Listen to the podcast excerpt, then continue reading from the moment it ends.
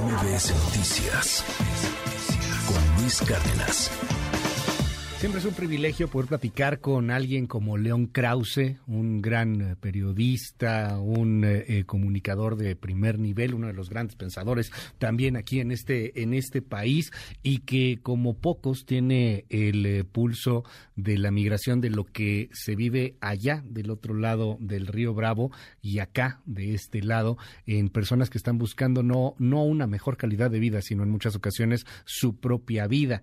El tema de migración es uno de los asuntos a discutir y muchos, muchos, muchos temas más. Está la política, está la foto, está el acto protocolario, están los tamales de chipilín, pero pues también veremos a qué acuerdos se pueden llegar.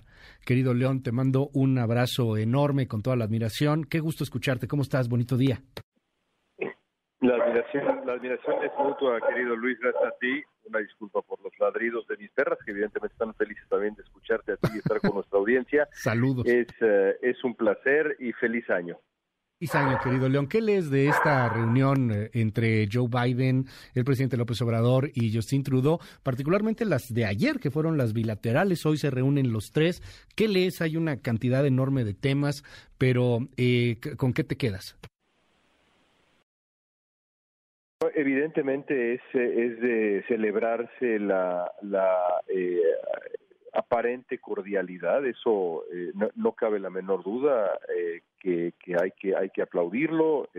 a, nadie conviene una relación personal negativa entre los presidentes. Ahora las agendas bilaterales y, lo digo en plural porque de verdad que son son son muchas, son diversas eh, generan, eh, generan preocupación porque los temas pendientes son, eh, son varios eh, y en Estados Unidos, por ejemplo, el, el tema del tráfico del fentanilo eh, eh, encabeza la, lista de, preocupaciones en función de, México y de pronto parece que en, en México la, narrativa, por lo menos la narrativa que ha intentado imponer el presidente de México desde hace mucho tiempo en la relación bilateral es completamente distinta y se enfoca pues esta, este, en esta idea, digamos, del, del, desarrollo panregional y demás, cuando Estados Unidos tiene preocupaciones más, más inmediatas y quizá más... Uh, más concretas eh, eh, y creo que, sigue siendo eh, el, caso más allá de detenciones en, en Sinaloa y cosas por el estilo.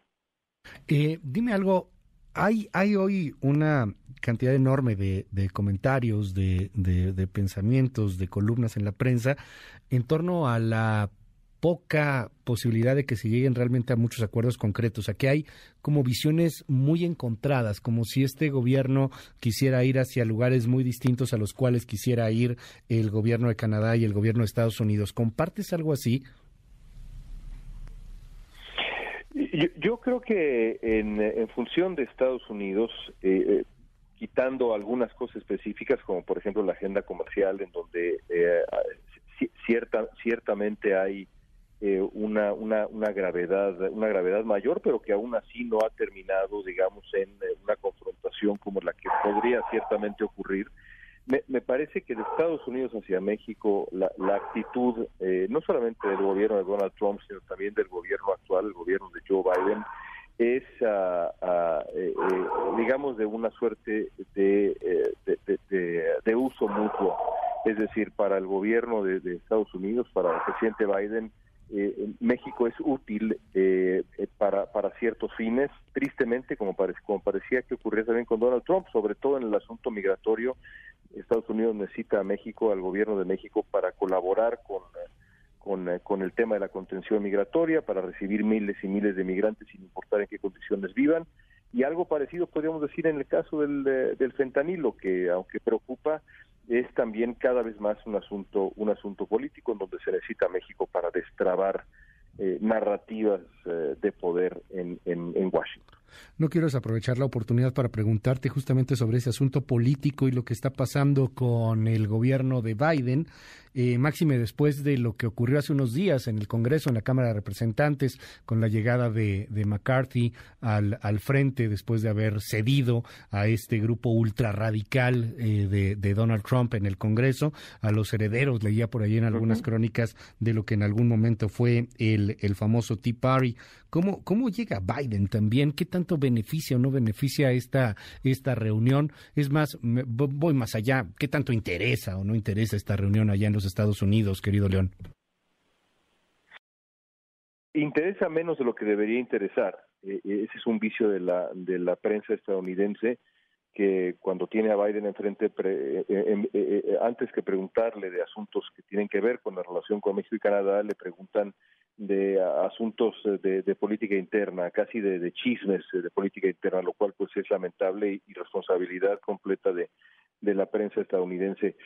Biden en este en este momento enfrenta una disyuntiva curiosa porque por un lado tienes a un partido republicano ingobernable, lo que vimos en, en Washington en estos días con las decenas de, procesos de votación para elegir al líder de la mayoría de, la Cámara de Representantes, McCarthy, las concesiones que tuvo que otorgar McCarthy para, ocupar ese, ese puesto, pues eh, es, es un aviso de lo que de lo que viene y lo que viene es dos años de ingobernabilidad eh, me parece que es incluso el mejor escenario en la Cámara de Representantes.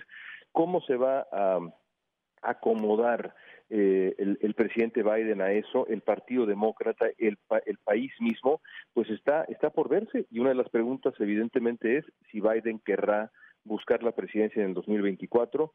Eso depende de él, pero también depende del otro lado, empezando por el, ah, pues digamos, el otro elefante, eh, que, ocupa el otro cuarto, que es el señor Donald Trump. Eh, lo, sabremos, lo sabremos dentro, dentro de poco en función de los dos partidos. Muchísimas gracias, León Krause. Te mando un gran abrazo y bueno, pues estamos allá muy pendientes en, en los Estados Unidos de todo, de todo tu trabajo. Gracias, León. Muy feliz año. Un abrazo muy fuerte. MBS Noticias con Luis Cárdenas.